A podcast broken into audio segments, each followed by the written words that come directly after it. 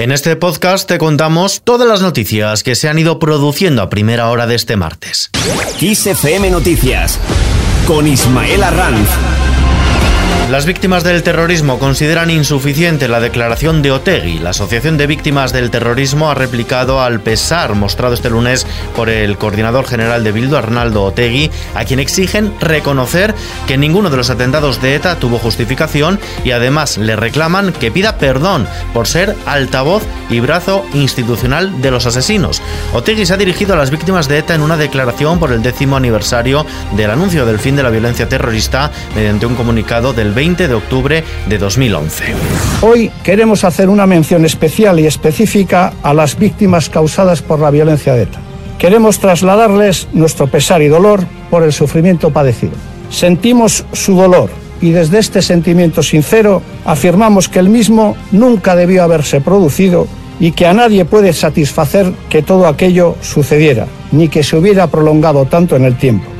Mientras que desde el PSOE valoran que Otegui reconozca el sufrimiento causado por ETA, desde el Partido Popular, su líder, Pablo Casado, dice que Otegui no es un hombre de paz, sino un terrorista. Exige que Bildu colabore en resolver 300 asesinatos.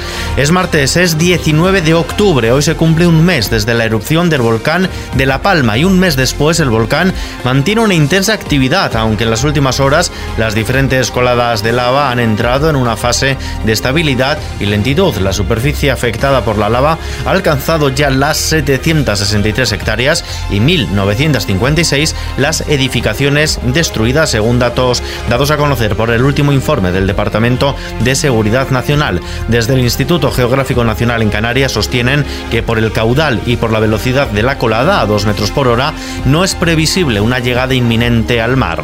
En la agenda política el gobierno aprueba este martes la modificación del reglamento de extranjería que flexibilizará los requisitos exigidos a menores no acompañados y extutelados para obtener la residencia y el permiso de trabajo, según datos del Ministerio de Inclusión, Seguridad Social y Migraciones. Con esta reforma podrán beneficiarse unos 15.000 jóvenes.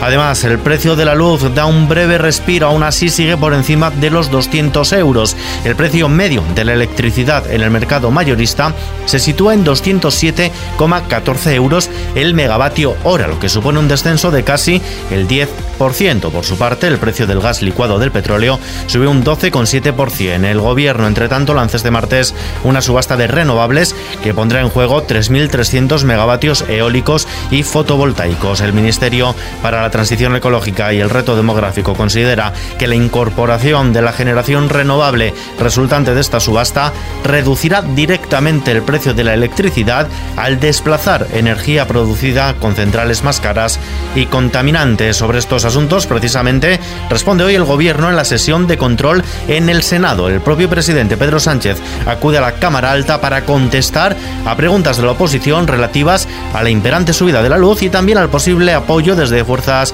políticas catalanas a los presupuestos generales del Estado para 2022. En la Cámara Baja, mientras tanto, el Pleno debate la toma en consideración de la proposición de ley con la que más país quiere dar al cannabis un marco regulatorio acorde a la realidad social que contempla tanto su cultivo como la comercialización y el consumo. Se trata de una de las tres iniciativas presentadas. Las otras dos son de Unidas Podemos y de Esquerra Republicana de Cataluña. Más cosas. Hoy se conmemora el Día Mundial contra el Cáncer de Mama. Es curioso. El cáncer nos afecta a todos por igual. Pero no todos somos iguales frente al cáncer. No todos nos sentimos igual. Y aunque no estemos solas, muchas nos sentimos solas. La Asociación Española contra el Cáncer ha vuelto a lanzar la campaña Saca Pecho para pedir que se corrija la inequidad que genera este tipo de cáncer y que provoca que el 15% de las mujeres que tienen esta enfermedad esté en situación de extrema vulnerabilidad económica y laboral. Una enfermedad que el año pasado le fue diagnosticada a 33.835 personas. Y los galardonados con los Princesa de Asturias llegan con cuentagotas a Oviedo.